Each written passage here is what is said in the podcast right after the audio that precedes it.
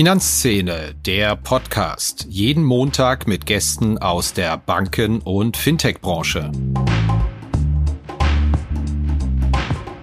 Also wir sind Riesenfans davon, dass, dass Banken da mitmischen müssen. Also das ist nicht eine, eine Frage, soll man, sondern man muss, weil das, das, das Geschäft wurde ihnen vor Jahren von Fintechs einfach weggenommen und sie haben mehr denn je das Recht, in diesem Markt mitzuspielen. Ähm, sie haben die Liquidität, sie haben den Trust, sie haben die Beziehung zu den Händlern als Hausbank in sehr vielen Fällen.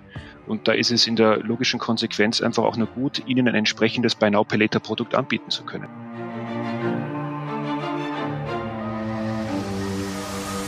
Hallo und herzlich willkommen zu einer neuen Episode von Finanzszene, der Podcast. Ja, es ist mächtig was los da draußen.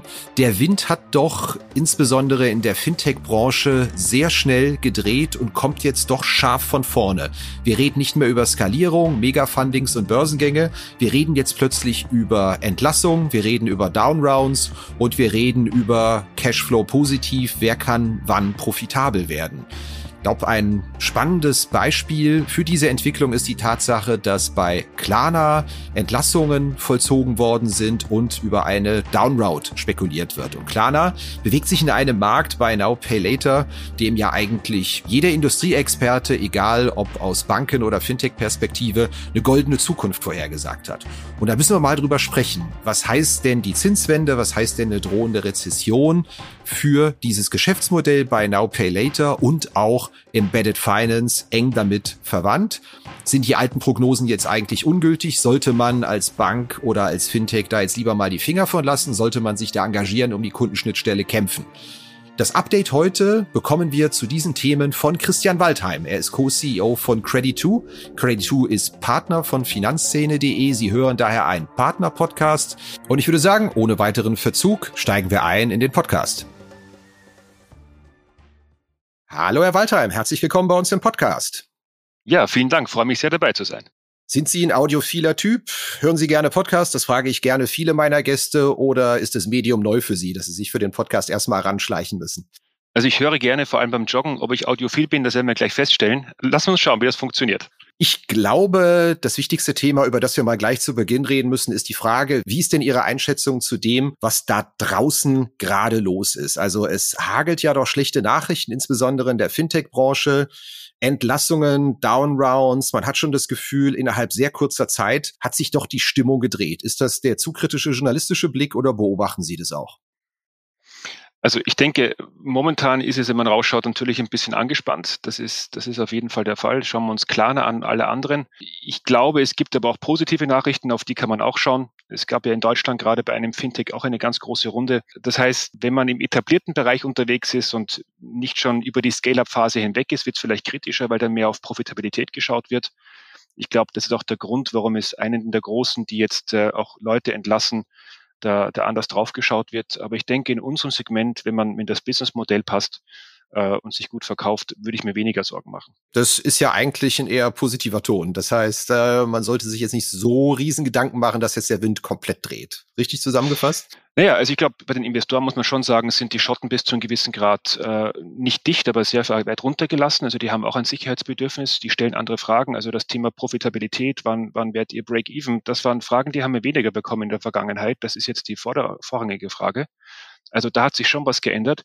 Wir sehen nur in solchen Sachen auch Chancen. Es war gerade Formel 1 in Monaco.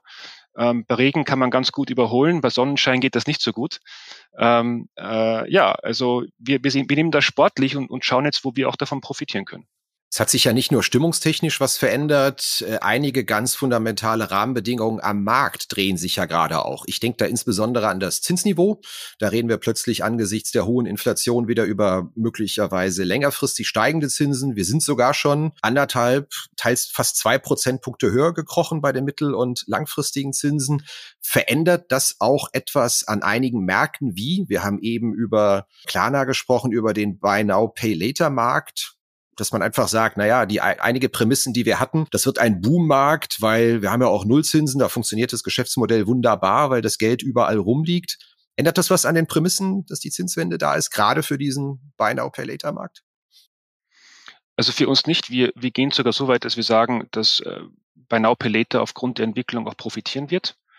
weil es darum geht, dass man Payments flexibilisiert und vor allem smarte Liquidität zur Verfügung stellt. Ob das jetzt eher ein Sicherheitsbedürfnis ist, dass die Leute einfach sagen, sie wollen weniger ausgeben, weil sie sich unwohl fühlen oder weil sie weniger in der Tasche haben, das ist momentan sicher noch nicht ganz klar, in welche Richtung das geht. Aber äh, den Leuten etwas zu geben, wo sie smart mit ihrer Liquidität umgehen können, das ist zentral. Und äh, das wird das Thema Buy Now Pay sicher in den nächsten Monaten und Jahren auch noch weiterentwickeln. Davon gehen wir stark aus. Das äh, sagen uns auch die Händler, mit denen wir sprechen. Die Intuition sagt einem ja, dass ein kräftiger Zinsanstieg und möglicherweise eine sehr scharfe Rezession, die uns vielleicht auch aufgrund der, der äh, Weltgemengelage droht, eigentlich ja nicht ganz so gut für die Solvenz der Menschen sein kann, der Konsumenten, die auf BNPL in der Vergangenheit zurückgegriffen haben. Ist das so simpel gedacht? Da ist sicher was dran. Ich glaube, da geht es darum, wie man mit dem Thema ähm, ähm, Liquidität oder auch Kredit umgeht. Bei Now Pay Later im Kern ist ja eigentlich kein Kreditprodukt. Da reden wir vom Rechnungskauf oder vom Ratenkauf. Es wird äh, allgemein gerne das Thema Ratenkredit oder Rahmenkredit oder revoltierende Kredite da auch mit reingepackt. Also ich glaube, da muss man erstmal strukturell vom Produkt unterscheiden. Das zweite ist natürlich, dass äh, äh, man als, als äh, Buy Now Anbieter entsprechend auch äh, verantwortungsvoll im Rating mit den Kunden umgehen muss. Also da geht es darum, den Kunden zu schützen, aber natürlich auch seine eigene P&L zu schützen. Und äh, ich glaube, das ist genau eine der Stärken der Banken, ähm, die jetzt auch in der Situation wieder hervorkommt, dass man auf Traditionelles zurückgeht, äh, weil wenn sich jemand mit diesem Thema gut auskennt, dann sind es die Banken und wahrscheinlich weniger die Fintechs auch wenn sie eine Banklizenz haben.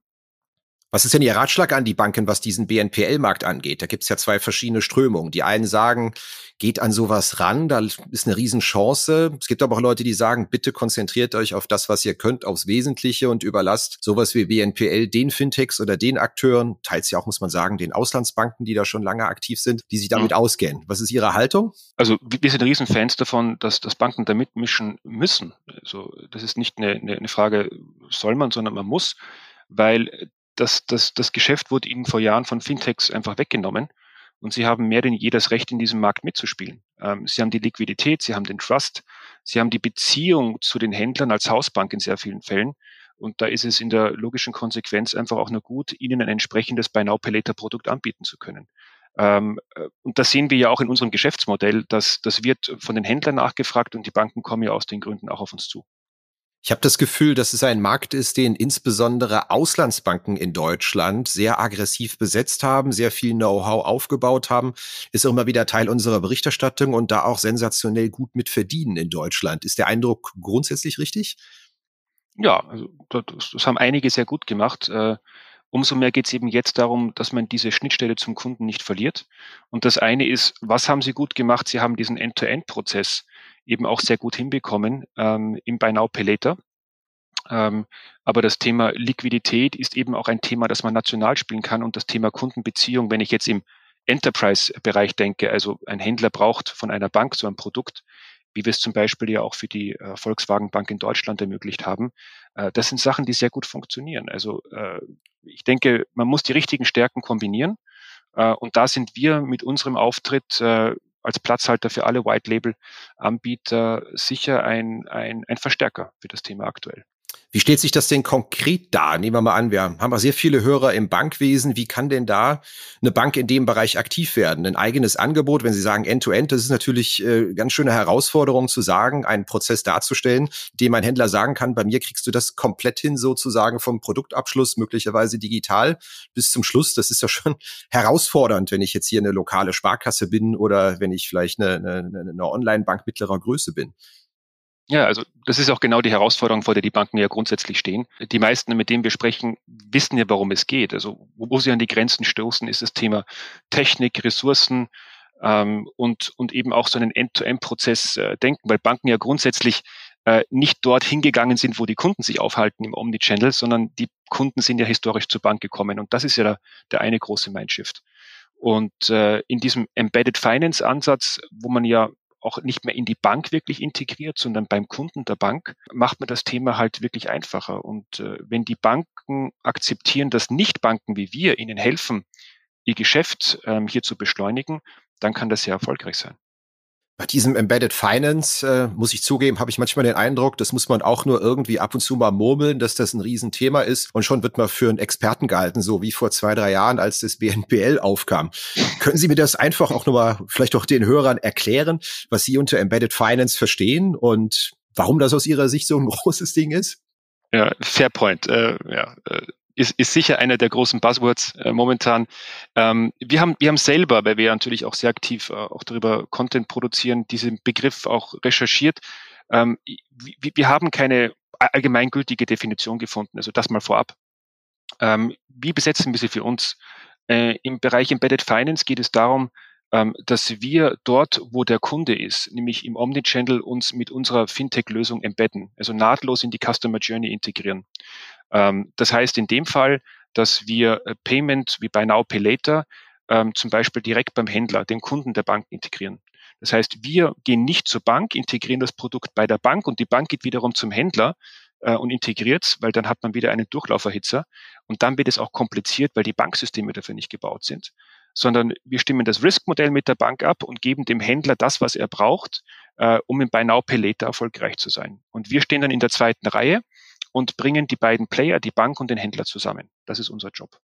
Das heißt, das Thema Embedded, vereinfacht gesagt, dort, wo es relevant ist in der Customer Journey, dort muss das Fintech-Thema rein.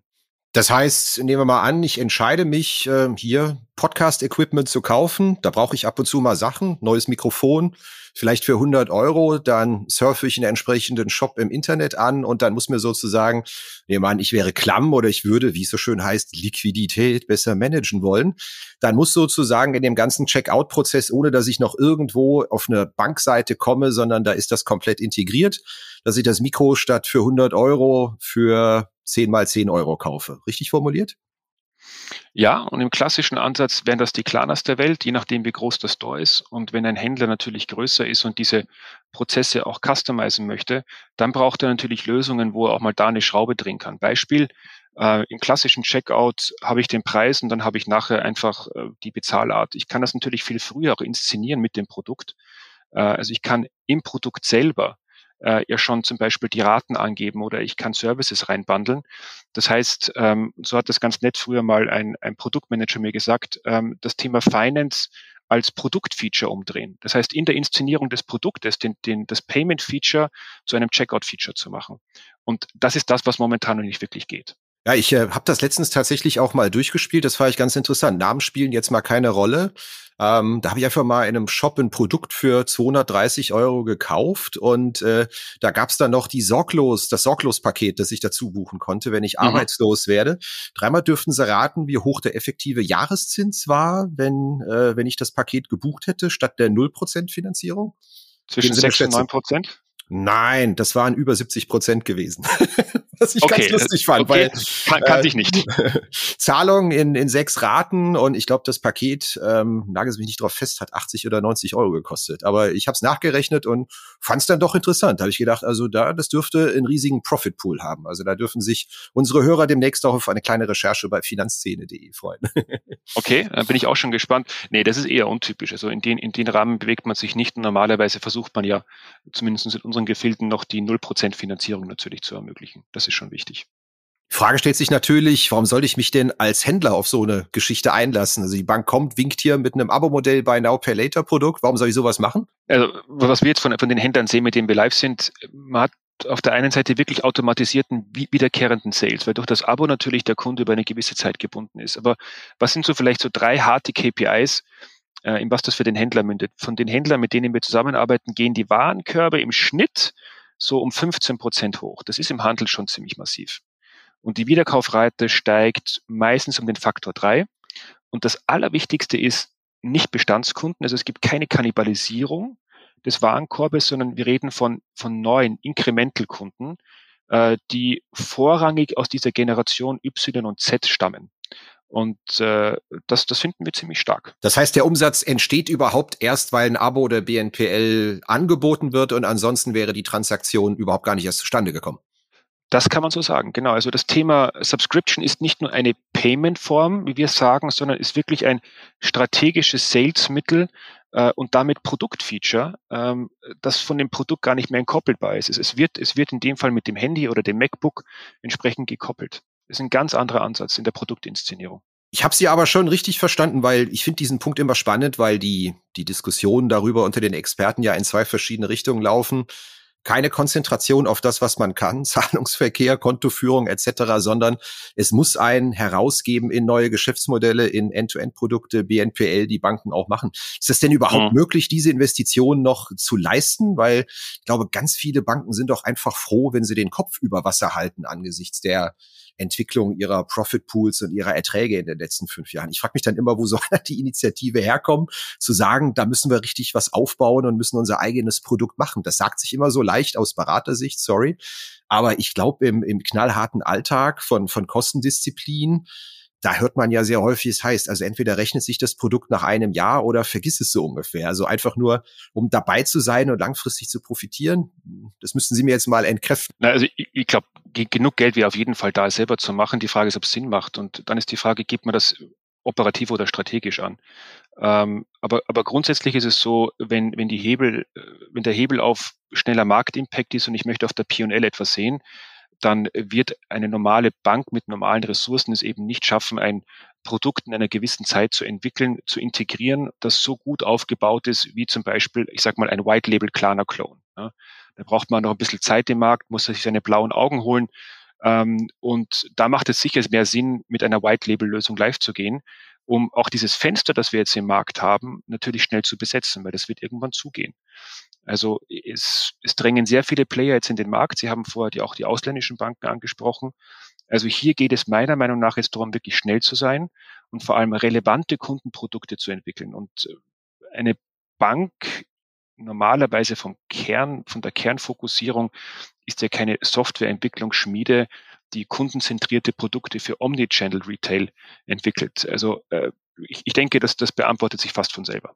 Was sind denn da die Checkboxen? Wann soll denn eine Bank oder ein Fintech etwas selbst bauen und wann vielleicht eher zu einer White-Label-Lösung greifen? Was wäre da Ihr Ratschlag? Worauf guckt man denn da? Wenn man jetzt Businessmodell weglasst und, und Reifegrad des Unternehmens, ähm, also ich würde sagen, ganz grob, wenn eine Bank noch kein Buy Now Produkt im Markt hat ähm, äh, und in diesen Markt hinein möchte und dann einen gewissen Standard auch entsprechend anbieten muss, ist es fast alternativlos, da muss ich auf einen White Label Provider setzen weil da braucht es natürlich auch Wissen und, und, und Prozesse im Unternehmen, die es nicht gibt. Vor allem, weil diese Themen ja natürlich ohne großes Backoffice funktionieren müssen und vollautomatisiert. Ähm, wenn man bereits Produkte im Markt hat, ich glaube, dann, und da gibt es ja einige bekannte Player auch im deutschen Markt, äh, dann, dann muss man nicht zwangsläufig auf White Label setzen, sondern kann die eigenen Produkte weiter ausbauen. Wir sprechen nur gerade auch mit einer sehr interessanten Bank in Deutschland, die trotzdem mit uns spricht und sich überlegt, kann man hier einfach auch einen Paralleltrack aufmachen, um noch schneller zu werden. Äh, und das finden wir auch spannend, das hatten wir so noch nicht. Haben denn die Banken den Kampf um die Kundenschnittstelle schon verloren? Sagen ja auch einige Leute. Oder ist es noch nicht ganz verloren? Also ich kenne es aus meinem eigenen Bezahlverhalten. Ich führe mehrere Konten. Bei einigen muss man schon fairerweise sagen, da ist die Bank dann tatsächlich für mich nur noch der Abwickler von irgendwelchen Lastschriften und von PayPal oder mhm. von Karten, die drüber liegen. Aber dass ich da jetzt aktiv in irgendeiner Form mit der Bank interagiere, äh, das ist nicht mehr der Fall. Also von uns ein klares Ja. Ich glaube, man muss ein bisschen differenzieren. Sie haben jetzt die, die Privatkonten, glaube ich, ähm, äh, gespro angesprochen. Bei den Neobanken zum Beispiel habe ich auch selber. Ähm, habe mein Hauptkonto immer noch bei einer klassischen Bank, warum auch immer ist so. Aber von was wir hier sprechen, sind die Corporate Accounts der Banken. Also die Enterprise-Kunden, die Händler zum Beispiel. Äh, und, und jeder Händler hat seine Hausbank. Und wir hatten ja auch gerade den großen Move, gerade in Deutschland ist ja ein, ein großer Kunde zur Deutschen Bank gegangen, von einem dieser Fintechs. Äh, und das zeigt einfach, dass, dass wenn, wenn große, große, auch bestehende Player es richtig machen, sie sicher, dass die die Möglichkeit haben und die Chance, in diesem Enterprise-Markt Kunden zu gewinnen. Also das ist weniger ein Thema des Endkunden, sondern für mich eines Enterprise-Kundenperspektive. Haben Sie jetzt an die Solaris Bank gedacht äh, und die Zusammenarbeit mit Trade Republic, wo ein Teil der, der Konten jetzt Richtung Deutsche Bank geht? Als Beispiel. Aber ja auch darüber berichtet, ist ja jetzt kein Exklusivwissen in dem Zusammenhang. Nee, nee, nee, nee, nee, nee. alles gut. Ja. Aber vielleicht nur als Beispiel. Also wir, wir arbeiten ja, ich habe es ja anfangs erwähnt, äh, für die VW Bank in Deutschland. Und einer ihrer größten Kunden ist der europäische, ist ein, glaube ich, der größte europäische Fahrradhersteller. Und der wollte eine Absatzfinanzierungslösung haben. Und der ist eben nicht zu einem Fintech gegangen. Er hat gesagt, wir haben mit euch die Bankbeziehung, ihr kennt uns, äh, ihr kennt unseren Markt, wir haben auch ein Vertrauen. Und wir brauchen für unsere Fahrradhändler in Deutschland, momentan ist es bei über 1000 live, eine Absatzfinanzierungslösung, die Omnichannel funktioniert am physischen Point of Sale genauso wie online. Und äh, die VW Bank hat es eben nicht selber entwickelt. Die hat die Gunst der Stunde genutzt, hat das mit uns gemacht äh, und das war ein Beschleuniger und wir sind jetzt einfach alle happy und erfolgreich. Ich glaube, so kann man es auch machen. Schlägt da jetzt die Stunde der Banken, weil viele Fintechs erstmal mit sich selbst beschäftigt sind in den kommenden Monaten. Man muss möglicherweise der eine oder anderen Abbau intern durchsetzen. Funding wird auch nicht mehr so massiv fließen, wie das in den vergangenen Jahren der Fall war. Ist ja, glaube ich, der Moment, auf den viele gelauert haben in dem Bereich, dass Banken dann auch ihre Stärken ausspielen können. Oder wie Sie so schön sagen, bei Regen in Monaco kann man gut überholen, ja. Ja, ja. Sorry, aber das war, war einfach ein schönes Beispiel. Ähm, also ich, ich, ich glaube, die Banken haben jetzt eine noch größere Chance, wenn sie es richtig machen. Ja, da spielen natürlich viele Faktoren rein, Sicherheit, stabile Player, ein Kernasset, der unsexy ist, aber Liquidität ist eben jetzt wichtig. Ja? Äh, und äh, das sind alles Assets, die eine Bank äh, mit einem richtigen Partner gegenüber ihrem Endkunden ähm, sei es ein Händler oder auch was immer, ähm, entsprechend gut ausspielen kann. Also ich bin da, ich bin da Ihrer Meinung. Das, äh, das ist ein Fenster. Wir haben jetzt ein bisschen über, über das Thema Kundenschnittstelle, BNPL gesprochen. Ja. Würde gerne, weil unsere Hörer, ich merke das immer wieder, wenn man solche Themen aufbringt, wo sehen Sie denn weitere Wachstumsfelder? Welche Trends werden denn eher unterschätzt? Bei uns ja kein, kein Geheimnis, aber wir, wir glauben halt sehr stark daran, dass die die, die Zukunft von Buy Now Pay Later in, in einem Modell landen wird, das jetzt im großen ähm, Subscription heißt, genannt wird, also Abo und Mieten. Wir kennen das, es hat bei Netflix begonnen, jetzt kann ich meine Services, sei es das den Scooter, den E-Scooter oder auch das Auto natürlich, äh, dann mieten, wenn ich es brauche. Und wir sehen eben auch, dass das bei Tech-Gütern und Konsumgütern kommen wird. Ähm, und äh, da, da haben wir in den letzten Jahren äh, mit Apple gemeinsam ein sogenanntes Abo-Programm ähm, gebaut, das in Deutschland und Österreich live ist, wo alle äh, Produkte mit, auch mit Abzug des Restwertes, das heißt, es hat so einen Leasing-Touch, in einem One-Bundle-Payment gekauft werden können. Und äh, die, die KPIs, die wir von den Händlern sehen und ähm, auch das Feedback der Kunden, das ist, äh, das ist extrem spannend. Ähm, das heißt, das Große oben drüber ist eigentlich ähm, Nutzung versus Besitz. Und was wir ganz klar sehen, ähm, Generation Y und Z legt auf das Thema Besitz einfach nicht mehr diesen Wert, wie es auch ich oder, oder Sie wahrscheinlich auch tun. Das fängt beim Auto an. Äh, und da geht es eher in Richtung Flexibilisierung des Konsums. Ähm, und was ich da noch einweben muss, ist auch mit einem Nachhaltigkeitsaspekt, weil das diese Zielgruppen wirklich leben. Und äh, mit dem Thema Abo kann man natürlich die Geräte auch im großen Stil sehr orchestriert in die, in die Kreislaufwirtschaft zurückführen. Also in Summe ist das ein, ist das ein sehr spannendes Konzept. Ja, ist auch ganz interessant. Ich habe tatsächlich äh, gelegentlich äh, gebe ich mal Kurse für Geldbildung in mhm. Schulen. Und da geht's auch tatsächlich um Ausgabenverhalten. Da sollen Leute natürlich auch mal systematisieren, wie ihr eigenes Ausgabenverhalten sind. Das sind dann zum Teil 16-, 17-jährige, 18-jährige Schüler. Und es ist tatsächlich für mich eine, also wie eine Erleuchtung gewesen, als ich mal gesehen habe, wie viel da schon als Teil, als Konsumausgabe komplett auch in diese Subscription geht. Ja, also so die, die 14, 15 Euro Netflix. Ich glaube, das letzte Mal waren es noch 12 oder 13 oder, oder auch die permanente Ausleihe von Scootern oder sonst was ist da extrem. Insofern halte ich das nicht für Gerede, sondern äh, kann mir tatsächlich vorstellen, dass es äh, wirklich ein sehr, sehr großes Thema ist. Ist für mich plausibel. Aber was heißt es für Banken und Fintechs, weil wir haben jetzt über Netflix gesprochen. Ich kann mir das auch bei Smartphones vorstellen. Man kann sich das bei Scootern und Autos vorstellen. Aber wie soll das mit Banken funktionieren oder Fintechs und deren Angebote? Banken profitieren im Hintergrund, wenn man solche Modelle aufsetzt, am Ende des Tages immer weil du jemanden brauchst, der das ganze Thema finanziert. Also in dem Fall gute News für die Banken. Wenn sie sich mit dem richtigen Partner ins Bett legen, können sie auf jeden Fall in dieser ganzen Subscription Economy mit diesem Trend äh, funktionieren. In Richtung jetzt, wenn Sie es vielleicht anspielen, ist das ein, ein Kampf gegen Hersteller und Banken ähm, oder werden die Banken rausgedrängt? Ich denke, das ist ein bisschen vom, vom, vom, vom Going to Market abhängig. Äh, in meisten Fällen ist es aber eine Kooperation. Ein OEM oder ein Retailer braucht immer einen Bankpartner, einen sehr starken und am Ende des Tages jemanden wie uns, der die Fintech-Logik hinstellt, damit dieses ganze Thema auch auf die Straße kommt. Und äh, von der Seite her sehen wir da einfach ein, eine, eine Win-Win-Situation. Können wir das mal ganz konkret machen, wie das aussieht, wie, wie eine Bank in diese Rolle schlüpft, da in diesem Bereich auch Abo-Modelle mitzuverdienen? Wie, wie muss ich mir die Transaktion vorstellen letztendlich? Es gibt unterschiedliche Möglichkeiten, wie ich dieses Businessmodell aufsetzen kann, aber grundsätzlich ist es genauso wie im Buy Now Pay Later. Ich habe denjenigen, der das Modell finanziert und auch der Risk Taker ist. Äh, das kann die Bank sein. Äh, und äh, dann hat man die Risikomodelle abgeklärt und dann, dann, dann laufen die Transaktionen entsprechend ganz normal wie im Buy Now Pay Later oder Kreditgeschäft. Und mhm. es gibt nur jemanden, in dem Fall wir, der die Plattform, der die Logik betreibt und den Händler und die Produkte an Bord bringt. Das heißt, ich brauche mal wieder ein neues iPhone. Mein iPhone ist eh niedrige Akkulaufzeit, habe schon Probleme mit dem Hörer. Ich brauche ein neues, 500 Euro, klick mich in dem Shop durch und dann habe ich die Möglichkeit zu sagen, entweder ich zahle 500 Euro oder ich zahle 5 mal 100 Euro oder aber ich miet mir das Ding für 4 Euro und irgendwo ist eine Bank zwischengeschaltet und verdient an dem Mietmodell mit. Richtig verstanden? Auf jeden Fall, genau. Die ist auf jeden Fall immer an Bord. Also die Banken gewinnen immer. okay. Und könnt ihr mir vorstellen, dieses Geschäft wollen ja auch die Hersteller selbst machen. Also egal ob Fahrradhersteller oder Apple oder sonst wer, genau. wenn wir denken, warum soll ich das Geschäft mit den Banken machen, wenn ich das Produkt herstelle, wenn ich die Schnittstelle besetze und äh, ich gehe ja nicht zur Bank ein iPhone kaufen, ich gehe ja zu Apple ein iPhone zu kaufen.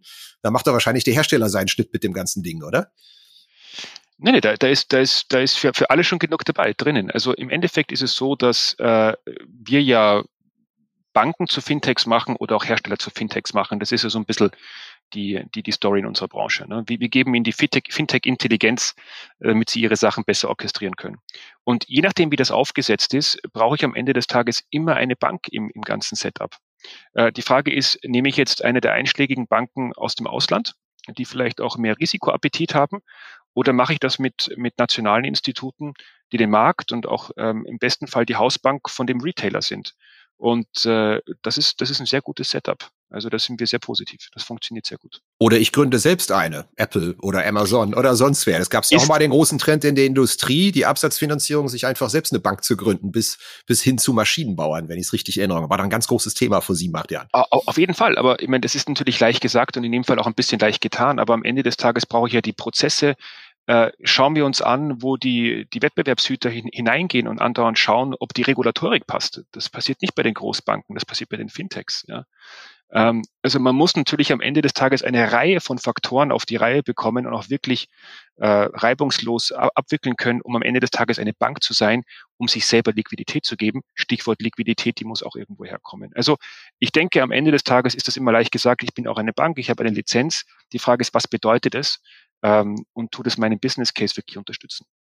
Funktioniert das mit dem Abo-Modell auch auf regionaler Ebene? Ich meine, wir haben ja in Deutschland einen extrem starken Genossenschafts- und Sparkassensektor. Da könnte ich mir vorstellen, da wäre dann am ehesten auch noch die Möglichkeit zu sagen, wenn der lokale Fahrradhändler da äh, in entsprechende Angebote einsteigen könnte, dürfte die Verhandlungsmacht oder die Vertriebsmacht der Banken besser sein, als wenn ich sage, wir reden jetzt hier gleich mal über einen Konzern in der Dimension Apple oder sowas. Oder funktioniert sowas im ganz Kleinen nicht? Brauche ich da Scale, wie es so schön heißt, großen Vorteile. Ich weiß nicht jetzt, welche, welche Volksbank oder Sparkasse das einmal war in einem Podcast von Ihnen, aber es gibt ja auch äh, kleinere Player, die auf solche Modelle spezialisiert sind äh, in der Absatzfinanzierung, um Liquidität zur Verfügung zu stellen. Das kann auch mal eine Regionalbank sein. Und, und wenn, wenn die gewisse Summen aufstellen kann, äh, um ein ganzes Programm von Apple zum Beispiel zu finanzieren oder auch einer anderen Marke, ist das für uns überhaupt kein Widerspruch. Ich glaube, Sie spielen auf die Folge mit dem Herrn Magerkurt an von der Vereinigten Volksbank Raiffeisenbank, der ja als Fintech-Finanzierer bekannt ist. Das kann sein, ja, das kann sein.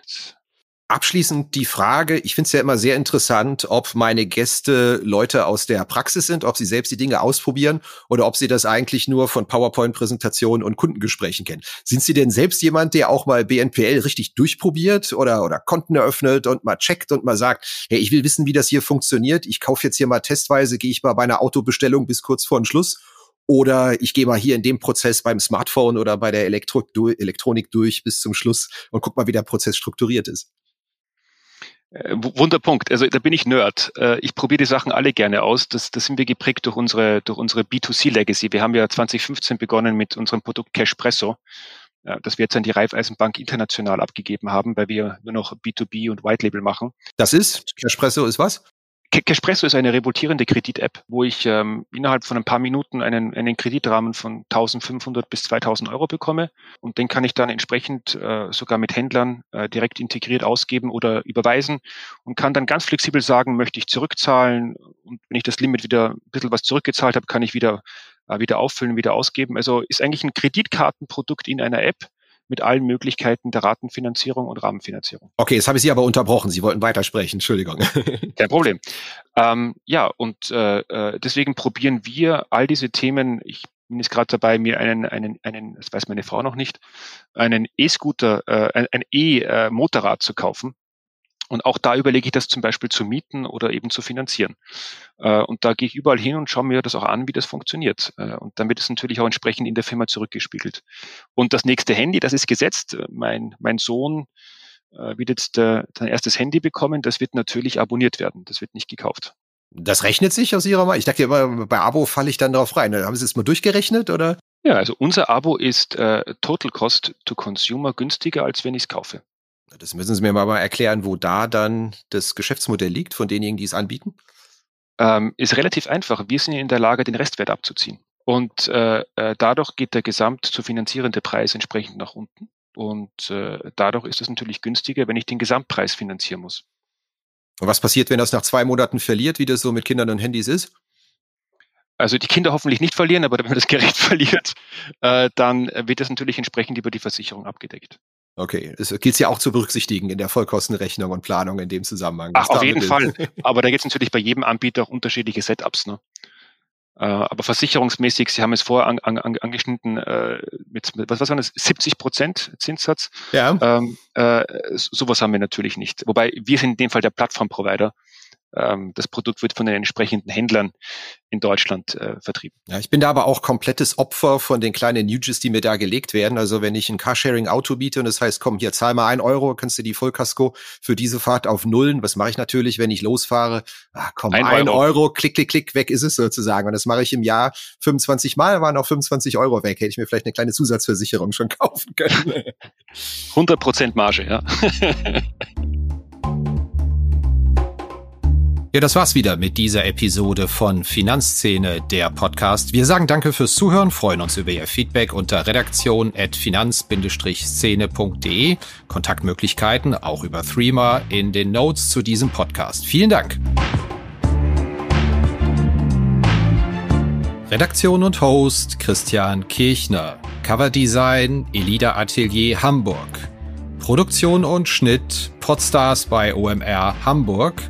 Musik Liturgy of the Street von Shane Ivers www.silvermansound.com